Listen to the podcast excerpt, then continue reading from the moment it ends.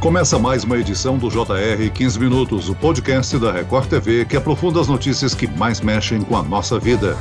O empréstimo consignado é aquele com desconto direto na folha de pagamento. E como o risco de inadimplência é mais baixo para os bancos, os juros são os menores do mercado. O limite do valor que pode ser comprometido com esse pagamento passou de 35% para 40% do que a pessoa recebe. O dinheiro pode tirar muita gente do sufoco, mas é preciso atenção. Sobre isso, eu converso com o educador financeiro Reinaldo Domingos. Olá, Reinaldo. Olá, Celso. É um prazer falar com você. Sem dúvida alguma, vamos falar de um tema muito difícil, um tema que tem levado muita dor de cabeça para os brasileiros. Sem dúvida. E quem nos acompanha nessa entrevista é a repórter do Jornal da Record, Ingrid Gribel. Olá, Ingrid. Oi, Celso. É um prazer estar aqui novamente no podcast. O governo federal ampliou essa margem de empréstimo consignado para aposentados e pensionistas. E a procura por esse tipo de empréstimo aumentou durante a pandemia. Reinaldo, o aumento do limite é justamente para ajudar quem precisa de recursos mais baratos durante esse período tão crítico, mas isso também não pode levar algumas pessoas a abusarem no uso desse tipo de empréstimo? Sem dúvida alguma, nós temos aí um grande desafio, né? Quando a gente aumenta um limite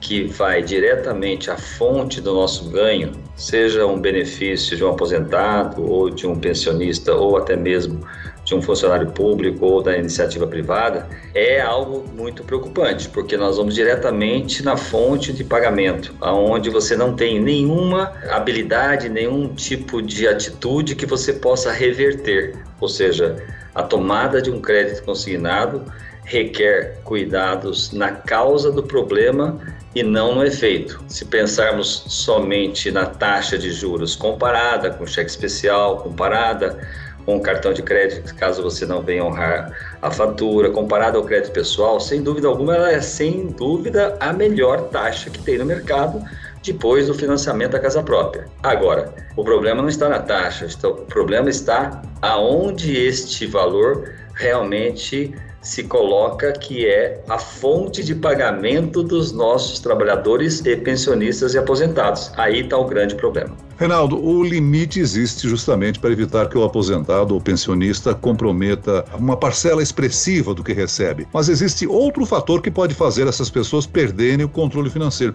que é o prazo dos empréstimos, né? Por que, que isso acontece? É, o prazo é algo que você pode ter 36, 60, 96 meses, então você está falando aí de anos e anos. E tem um ponto relevante que é preocupante, Celso, que é os outros tipos de descontos que os nossos olerites, seja de benefício ou de, de trabalhador é, da iniciativa da renda ativa, vamos dizer assim, hoje se descontam. Imposto de renda, se é iniciativa privada, o INSS. Então você tem aí em média de 10 a 20% de descontos de impostos. Então imagine que você tem mais 40, são 60%. Então uma pessoa que ganha praticamente 3 mil reais, ela vai receber 1.200 a partir do mês subsequente ao pedido desse crédito consignado. Então não podemos só pensar no desconto daquela parcela. Lógico, eu terei que rever o meu custo de vida, principalmente porque se eu peguei esse dinheiro para fazer jus a uma ausência de recursos financeiros no meu dia a dia,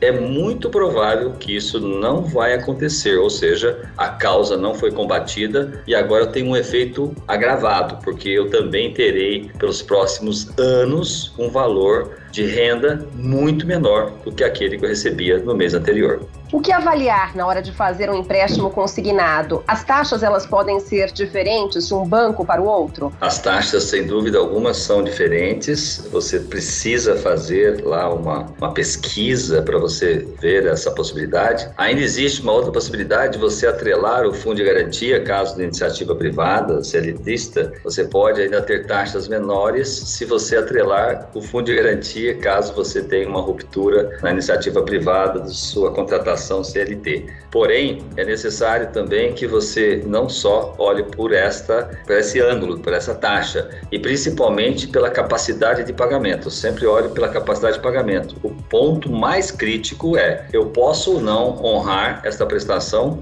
no mês subsequente e nos próximos anos. Esta é a questão que fica, Ingrid. Reinaldo, a taxa de juros do empréstimo consignado é muito menor que a das outras linhas de crédito dos bancos e financeiras, como você já salientou. Isso indica que o consignado é uma boa maneira de se livrar de dívidas mais caras? Como a gente deve usar o consignado para esse tipo de estratégia, fugir de dívidas mais caras? Sem dúvida alguma, ah, o crédito consignado tem as suas vantagens, né? Uma delas é essa taxa, comparado com qualquer outra taxa de financiamento ou de empréstimo, ela é substancialmente menor olhar para esse ângulo sem olhar também é, para outros, como por exemplo uma vantagem que ela traz e que é sempre é, oportuna. Em momentos como esse, que todo mundo precisa investir em alguma renda extra, porque ou foi a sua jornada de trabalho diminuída, coisa desse tipo, você pode lançar mão a esse crédito consignado, entrando um recurso financeiro para você investir ou empreender e até mesmo ter rendas extras em relação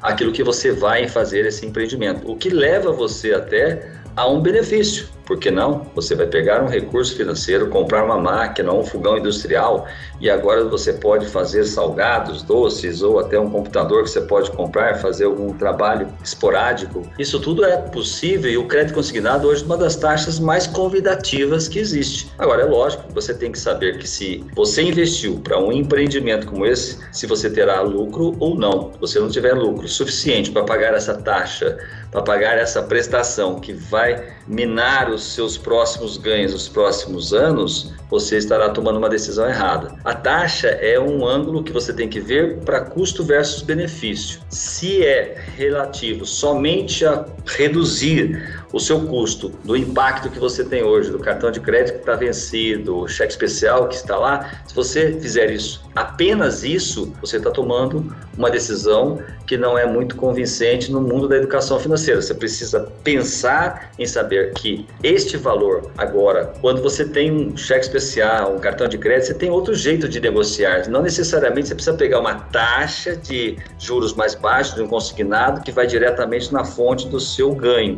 E sim, negociar até mesmo com os, as instituições financeiras que você vai ter muitos benefícios. Você pode até chegar ao, ao cúmulo de você pagar 10, 20% do total daquela dívida. Então, não necessariamente você pegar dinheiro do crédito consignado e ir lá, quitar com valor de 100%, vai ser vantajoso. Tem outras estratégias, que é essa de você buscar nos feirões de limpa-nome, você consegue ver isso com muita mais transparência, em reduzir os seus gastos, os seus, suas dívidas com outros artifícios, não necessariamente com crédito consignado. Quanto vale a pena, de fato, pedir o um empréstimo consignado? Qual que é a, a estratégia? Como é que a gente pode chegar a essa decisão? Se você olhar por cenário dos, do benefício, se eu tiver um benefício contrário, ou seja, eu vou conseguir ter esse dinheiro e vou usar ele de uma forma que ele possa me rentabilizar, um ganho novo, uma renda nova, ou empreender, como dizer assim, ou se eu saio realmente de uma situação de uma taxa alta, por exemplo, do cheque especial ou até mesmo do cartão de crédito ou crédito pessoal. Todas essas taxas são maiores e eu poderia sim fazer essa menção. O maior segredo para isso é eu fazer uma reunião familiar e buscar a redução dentro da minha vida pessoal, da minha vida familiar, os meus custos que estes continuarão continuarão existindo.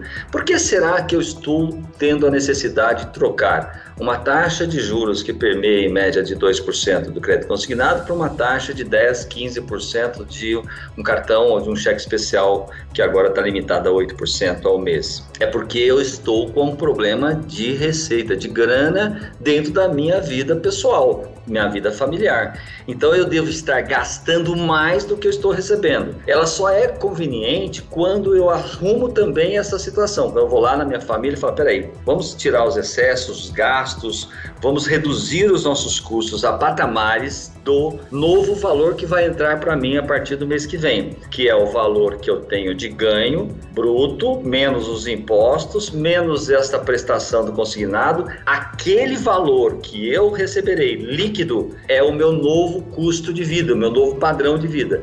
Se eu não fizer essa relação e abrir essa caixa preta da educação, né, da família com relação aos nossos gastos, é muito provável que eu entrei em mais um tipo de dívida e esta sem poder de negociação e essa pode realmente levar essa pessoa de vez ao nome negativado, ao nome sujo. Isso tem acontecido com bastante frequência. Reinaldo, nós no Jornal da Record, por várias vezes denunciamos fraudes cometidas cometidas contra aposentados que não autorizaram a contratação do consignado. Como é que o aposentado ou servidor público ou pensionista do INSS pode evitar que isso aconteça? No INSS já existe uma prerrogativa de você colocar lá que você não quer o crédito consignado, né? Antes isso acontecia muito, pessoas não tinham autorizado e nem mesmo sabia que isso estava acontecendo. A família às vezes acaba utilizando os filhos. Agora é muito usual a família acabar usando os créditos consignados em relação aos aposentados e pensionistas. Quando a gente vai para o universo já do trabalhador, da renda ativa, que ele está trabalhando,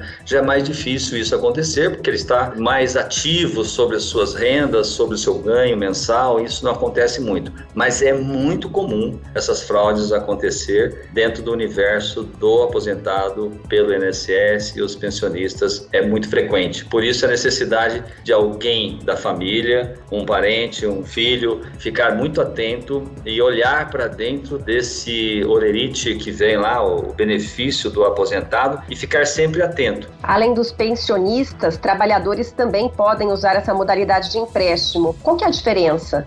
A diferença do pensionista e aposentado é que ele tem hoje a prerrogativa de estar numa renda passiva, já o trabalhador está numa renda ativa. A, a diferença é muito pouca, porque nós já tivemos o crédito consignado a 30%, depois subimos para 35% com o cartão de crédito. Olha só, nós criamos um crédito sobre um cartão de crédito, ou seja, nós criamos um crédito consignado sobre um cartão de crédito e agora subimos para 40%. A iniciativa privada e pública, que são os servidores públicos, eles têm a mesma prerrogativa, as mesmas linhas de créditos do que o aposentado. Então não existe praticamente diferença nenhuma do aspecto dessa empregabilidade e muito menos dos benefícios, Ingrid. Reinaldo, mesmo que eu esteja negativado, eu posso pedir um empréstimo consignado, né? Não tem problema nenhum, Celso, é totalmente pertinente, porque a garantia está ali, né, na frente da pessoa, daquela instituição, então fica tudo muito mais simples com relação a essa garantia. Por isso que é um crédito consignado. Ele está consignado a uma renda que estarei recebendo de forma recorrente e isso tem sido realmente muito comum e lógico, por isso as taxas mais baixas. E quando usado no fundo de garantia como complemento, porque uma iniciativa privada, como eu já falei, tem mais essa prerrogativa, as taxas diminuem ainda mais, mas é sinal que eu tenho uma garantia, uma blindagem que é o fundo de garantia, seja os 40% da multa ou ou até mesmo 10% do valor depositado que lá está na conta desse trabalhador, que é o fundo de garantia. Eu posso quitar o empréstimo antes? Como é que funciona? Tem que negociar? Olha, você pode sim, é, qualquer empréstimo você pode buscar pela financeira e fazer qualquer proposta, né? Eu acho que e também uma coisa muito importante, Ingrid, você me fez aqui lembrar, que é a portabilidade. Em momentos que foram contraídos esses créditos consignados, se a gente olhar isso nos próximos, nos últimos 5, 10 anos, é, nós tivemos a Selic a 14,25, né, ao ano. Hoje ela está 2,75, amanhã pode subir um pouco mais, mas se você olhar esse cenário, todos os créditos que foram concedidos naquelas épocas, vamos por assim, eles eram projetados em cima de uma taxa de juros da época. E isso, logicamente, veio reduzindo ao longo do tempo e temos uma taxa de juros menores. Não só no consignado, mas em qualquer outro tipo de crédito, crédito imobiliário, por exemplo, os financiamentos, tem gente realmente tendo economias assim de 20, 30% no valor da prestação. Não é diferente no crédito consignado, que é você buscar um crédito novo, vamos por assim, dentro de uma situação que você possa fazer essa negociação, reduzindo o valor e até mesmo ampliando o prazo. Tanto para banco ou para as financeiras é um bom negócio, tanto é que é difícil impedir as incessantes ligações dessas instituições que têm acesso ao telefone dos aposentados e ficam bombardeando a gente com ligações o tempo todo oferecendo o consignado, né? Agora, Reinaldo, toda transação para conseguir o consignado pode ser feita pelo telefone, pela internet? É uma maneira segura? É uma maneira não muito segura. Eu fico muito preocupado quando a gente faz operação. A internet, sem dúvida, vem sendo cada vez mais objeto de transação. Num momento como esse, pandemia, então, você fica mais vulnerável quando você sai da sua casa. Mas olhando pelo cenário da transação, é sempre importante você buscar pela instituição. Sempre falo que quando você está diante da instituição, você tem menor risco de entrar dentro de uma situação como essa. Muito bem, nós chegamos ao fim desta edição do 15 Minutos. Agradeço a participação do educador financeiro Reinaldo Domingos. Obrigado, Reinaldo. Eu que agradeço e estou sempre à disposição, Celso, e obrigado a Ingrid também. Agradeço a presença da repórter da Record TV, Ingrid Gribel. Ingrid. Obrigada, Celso. Obrigada, Reinaldo, e até a próxima. Esse podcast contou com a produção de Homero Augusto e dos estagiários David Bezerra e Larissa Silva. Sonoplastia de Pedro Angeli. Coordenação de conteúdo Camila Moraes, Edvaldo Nunes e Luciana Bergamo. Direção de conteúdo Tiago Contreira. Vice-presidente de jornalismo Antônio Guerreiro. E eu, Celso Freitas, te aguardo no próximo próximo episódio. Até lá!